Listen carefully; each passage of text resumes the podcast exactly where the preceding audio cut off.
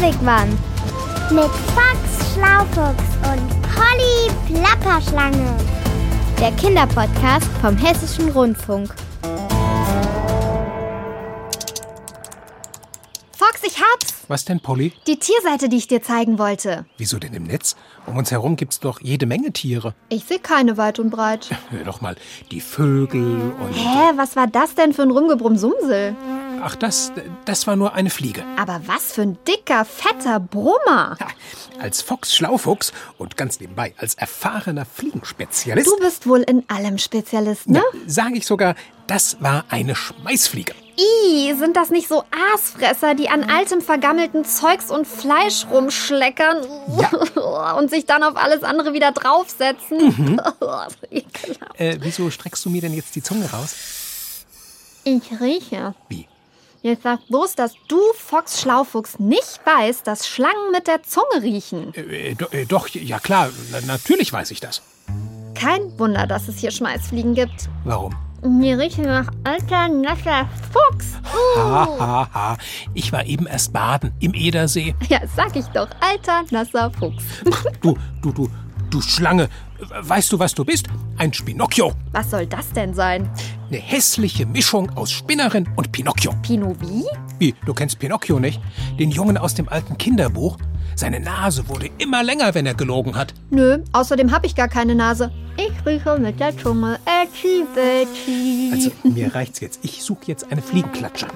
Oder besser einen Fliegenfänger zum unter die Wigwamdecke hängen. Oder eine elektrische Fliegenfalle. Ah, ich hab's. Eine Dose Insektenvernichtungsspray. Fox, du kannst doch nicht in Zeiten des Insektensterbens einfach eine unschuldige Fliege vergiften. Außerdem hm,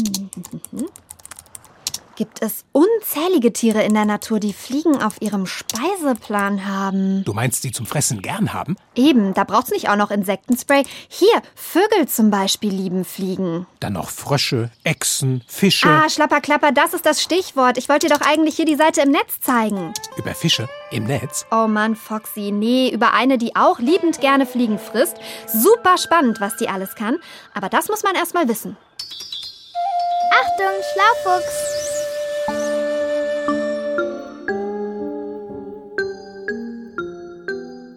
Finde die eklig, Wie? Echt jetzt? weil die haben acht Beine und sind so haarig. Und die haben so klebrige Spinnennetze. Klebrig? Ja klar. Muss ja. Aber eklig? Nö. Pfui, Spinne! Also bitte. Ich bin in das reingelaufen, in das Netz. Oha. Blöd gelaufen. Da waren wir in unserem Garten und dort, da gibt es halt quasi so einen kleinen Wald.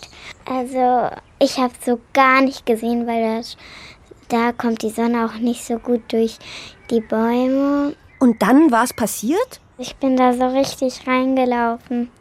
Da war halt das Netz dann auch kaputt. Es war zwar ein bisschen blöd für die Spinne, aber auch blöd für mich. Sag ich ja. Blöd gelaufen. Für die Spinne natürlich auch, klar. Aber vor allem für dich? Weil du jetzt gar nicht ihr schönes Netz bewundern konntest? Könnte gut das Radnetz einer Schwester von mir gewesen sein. Einer Gartenkreuzspinne. Oder hing es weiter unten? Wo hat's es denn kleben, das Netz? Im Gesicht? So eher auf meinem Bauch. Hm. Dann hast du vielleicht das Netz einer Haubennetzspinne zerstört. Oder vielleicht war es eine Baldachinspinne. Netze machen die. Die sehen aus wie so kleine Zelte. Wundervoll. Wirklich wundervoll. Und die Spinne, hast du die denn noch sehen können? Nein, Hm, wie schade. Aber ich verrate dir was. So ein Unfall ist für uns Spinnen nicht weiter schlimm. Ratzfatz machen wir ein neues Netz. Brauchen dafür nicht mal eine Stunde. Viele von uns bauen ihr Netz sowieso täglich neu und futtern das alte einfach auf. Hm. Wenn uns vorher was dazwischen kommt, fangen wir auch schon mal früher mit dem Neubau an. Das sind die Spinnen gewohnt. Es gibt ja auch Wind, Stürme, Regen. Es gibt auch große Beutetiere oder Vögel, die mal da durchfliegen. Also wir müssen uns nicht zu große Sorgen machen, wenn wir auch mal aus Versehen ein Spinnennetz zerstören. Klar, Peter, also Dr. Peter Jäger, der weiß sowas. Bei dem wohne ich zurzeit im Büro. Im Senckenberg-Institut in Frankfurt. In der linken Ecke hinter seinem Schreibtisch. Ah, hier habe ich's ziemlich gemütlich, muss keine Windböen fürchten. Und dass mir genügend fette Brummer ins Netz gehen, dafür sorgt Peter schon. Schon als kleiner Junge hat er uns Kreuzspinnen gerne gefüttert. Ich war so viereinhalb, fünf Jahre alt und wir hatten in der Nachbarschaft eine Fichtenhecke. Da waren ganz viele Kreuzspinnen. Ich habe auf jeden Fall, als ich dann zum Beispiel so kleine Ameisen mit meinen Fingern nehmen konnte, die ins Netz getan und geguckt, wie die äh, Spinnen herausgekommen sind und habe mir später auch Hausspinnen zum Beispiel in ähm, Gläsern gehalten, um die zu beobachten, um die zu züchten. Dann, als ich in der Grundschule war, habe ich die gezüchtet. Früh übt sich, was ein Arachnologe werden will. Arachnologe. Klingt mega kompliziert. Ist doch ganz einfach. Arachnologe. So nennen sich Spinnenforscher wie Peter Jäger. Und mich, seine Lieblingsspinne, hat er Arachne getauft. Arachne. Ach so. Nach einer Königstochter, die so schön spinnen und weben konnte, dass die Göttin Athene ganz neidisch wurde und sie einfach in eine Spinne verwandelt hat. Aber das ist natürlich ein Märchen. Genauer gesagt, eine alte griechische Legende. Ich finde den Namen wunderschön.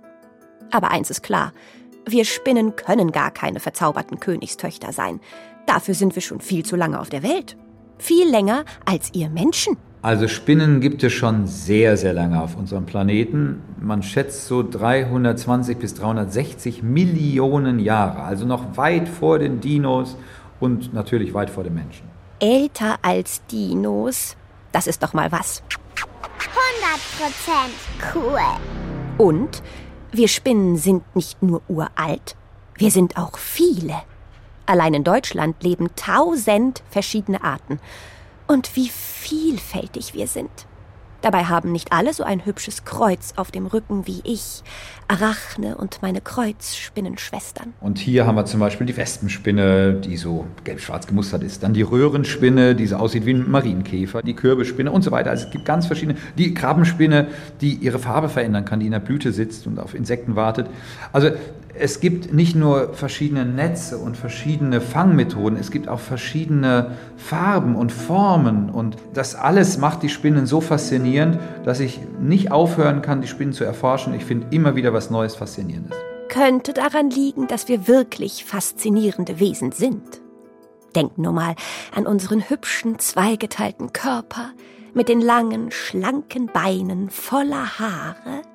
Mit den Haaren können wir tasten, hören und sogar riechen. Oder unsere kleinen Fangzähne in unserem Maul mit kleinen Giftdrüsen. Damit können wir Insekten fangen und betäuben, selbst wenn sie größer und wehrhafter sind als wir. Wow. Ganz was Besonderes. Ja, zugegeben, wir Spinnen sind keine Vegetarier.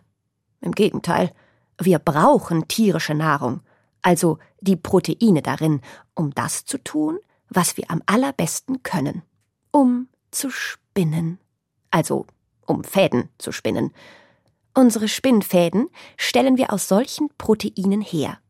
In unseren Spinndrüsen entwickeln wir daraus zunächst einen flüssigen Werkstoff. Die Spinndrüsen, das sind kleine Organe im Hinterleib der Spinne und die produzieren diesen flüssigen Werkstoff. Und da gibt es zum Beispiel bei der Kreuzspinne sieben verschiedene Spinndrüsentypen. Sieben verschiedene.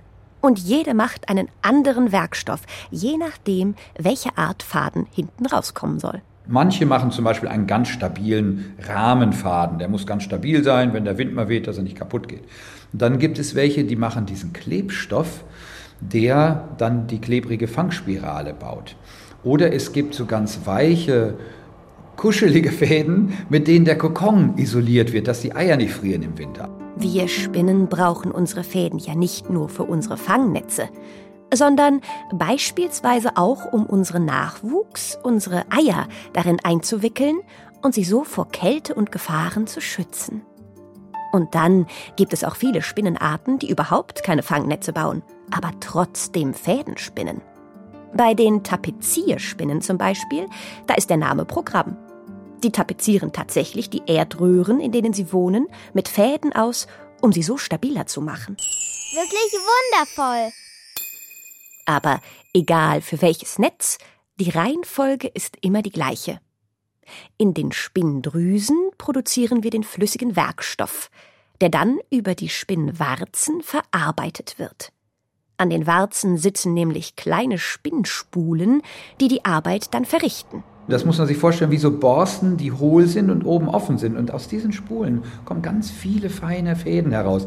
Es sind vielfach Hunderte bis zu 14.000 oder noch mehr Einzelfäden, die da versponnen werden und dann eben zu einem Faden werden. Ja, eine ganz schön verwickelte Angelegenheit. So ein Spinnen-Spinnfaden aus Tausenden von Einzelfäden. Und das Ergebnis ist unglaublich reißfest, maximal dehnbar und wunderbar leicht. Würdet ihr Menschen gerne nachmachen, bekommt ihr aber einfach nicht hin. Da sind die Wissenschaftler mittlerweile so weit, dass sie das flüssige Rohprodukt hinbekommen, aber eben noch nicht diesen tollen Faden.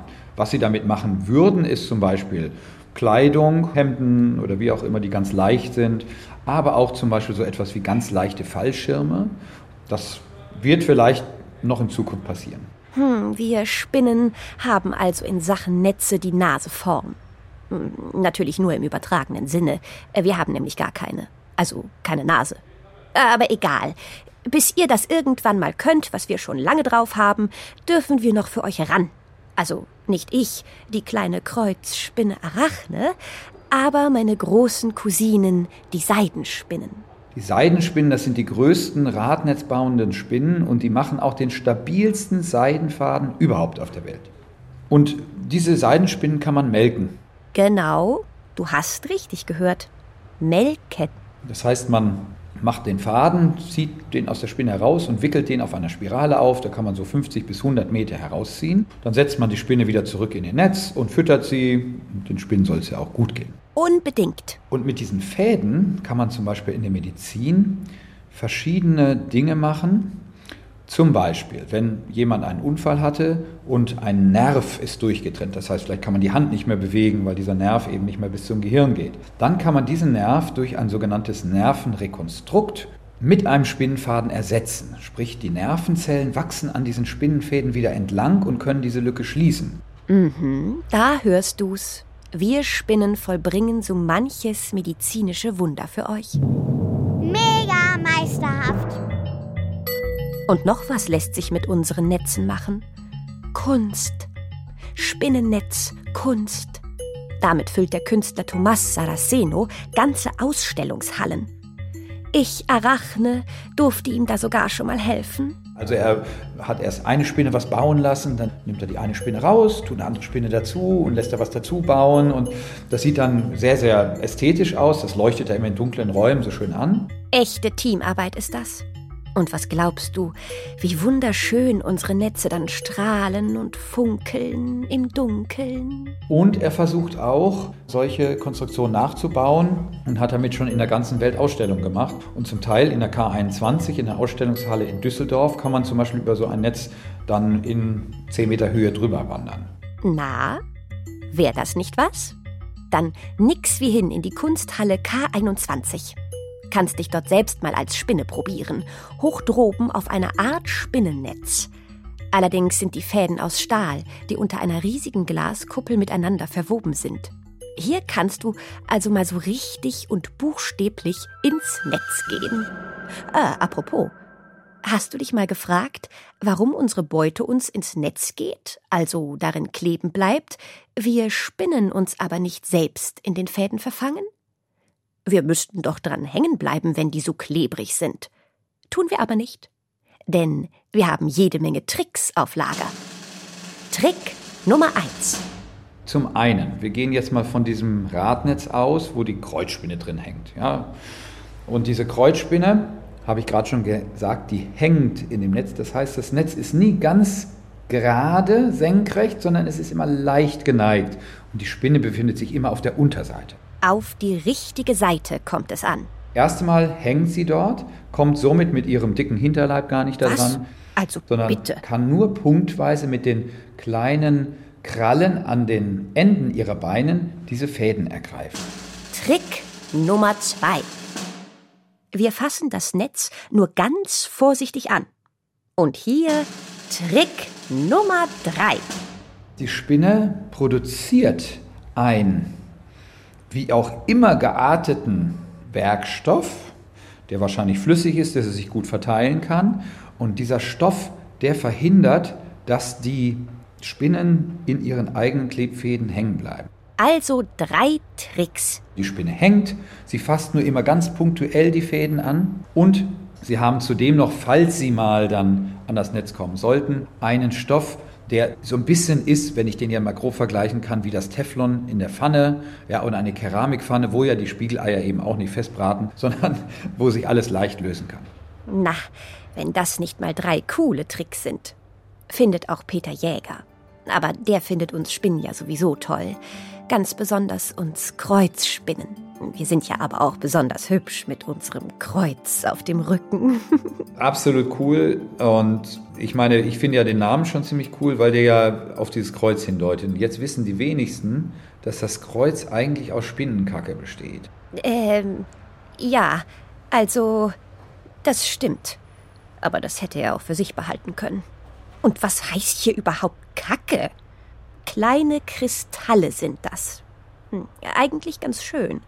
Aber zugegeben, naja, die tatsächlich entstehen, wenn wir hm, verdauen. Guaninkristalle. Das ist ein Abbauprodukt vom Stoffwechsel, das können die eigentlich nicht mehr so richtig gebrauchen. Aber die Kreuzspinnen und viele andere Spinnen auch, die bauen das in die äußeren Schichten ihres Hinterleibs rein.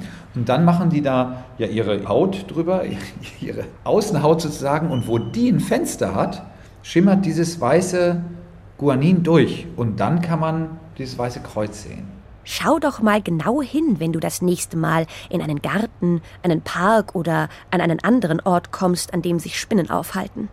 Vielleicht kannst du ja eine Kreuzspinnenschwester von mir entdecken. Wenn man genau hinguckt, sieht man, dass diese weißen Guaninkristalle, die bewegen sich so. Da ist nämlich das Herz auf dem Rücken unter diesem Kreuz und dann bewegt sich das so und alles andere bleibt starr. Diese Schablone, durch die man im Prinzip das Ganze sieht, bleibt starr und dieses Kreuz, das bewegt sich so. Das ist echt cool, finde ich. Genau genommen kannst du da unseren Herzschlag sehen. Auch Spinnen haben ein Herz. Und klar haben wir das. Ach so. Mhm. Schließlich sind wir doch ganz zauberhafte Wesen. Und weißt du, was wir uns immer besonders zu Herzen nehmen? Wenn ihr Menschen uns eklig findet oder euch sogar vor uns fürchtet. Das müsst ihr nicht. Echt nicht. Und wenn einer, den du kennst, nochmal Pfui Spinne sagt, dann sag du doch, hör doch mal den Wunderwigwam Kinderpodcast von wegen Pfui Spinne. Das wäre echt nett von dir. Und jetzt muss ich weiter. Muss noch ein paar Fäden für mein neues Netz spinnen. Tschüssi! Rein in den Wigwam. Oh, ist die süß. Wahnsinn, das wusste ich alles noch gar nicht. Ha, siehst du mal, auch du kannst noch viel lernen. Naja, also ich weiß eigentlich schon. Sag also, mal, wollen wir uns nicht auch eine Spinne als Haustier bei uns hier im Wigwam halten? Eine Spinne? Du spinnst. Mann. Die webt dann doch überall ihre Netze. Die bleiben dann in meinem Fell hängen. Hast doch eben selbst gehört, wie spannend so ein Spinnennetz ist. Nee, also echt nicht, Polly. Nicht mit mir, nicht hier im Wigwam. Und wenn wir sie in ein Terrarium setzen? Das ist jetzt nicht dein Ernst. Wieso? Du bist eine Schlange, Polly, und ich bin ein Fuchs. Weiß ich und? Wir sind Tiere. Wir, wir sperren sicherlich keine anderen Tiere ein. Aha, aber die Fliege, die wolltest du vorhin vergiften? Ah, schlapperplapper, da ist sie ja wieder. Mit viel Gebrumm. Aber okay, Polly, du hast recht. Das höre ich immer gern. Wir machen einen Deal. Ah, schlapper, dann plapper mal. Also, ich werde dieser Fliege kein Härchen krümmen und wenn eine Spinne freiwillig bei uns einzieht, dann darf sie so lange bei uns wohnen bleiben, wie sie will. Hau! Fox Schlaufuchs hat gesprochen. Hm, Das soll das letzte Wort sein. ja, dachte ich. Schlapper, klapper, plapper. Hey, schau mal hier. Die könnte doch bei uns einziehen. Eigentlich ganz hübsch, so eine Kreuzspinne. Oder hier, guck mal, eine niedliche kleine Springspinne. Ja. Oder guck mal, hier gibt's noch so eine riesengroße Vogelspinne. Nein, da bin ich dagegen. Dann lieber eine Wasserspinne, mit der kann ich wenigstens zusammen baden gehen. Echt, die schwimmt? Ja, die lebt im Wasser. Und damit ist jetzt wirklich Schluss für heute. Hau! Mir würde da aber noch was einfallen. Polly. Na gut, genug geplappert. Ich bin fort. Bis zum nächsten Ort. Genau. Ciao mit Hau. Das war der Wunderwegwam Kinderpodcast Mit Box Schlaufuchs und Polly Plapperschlange. vom Hessischen Rundfunk.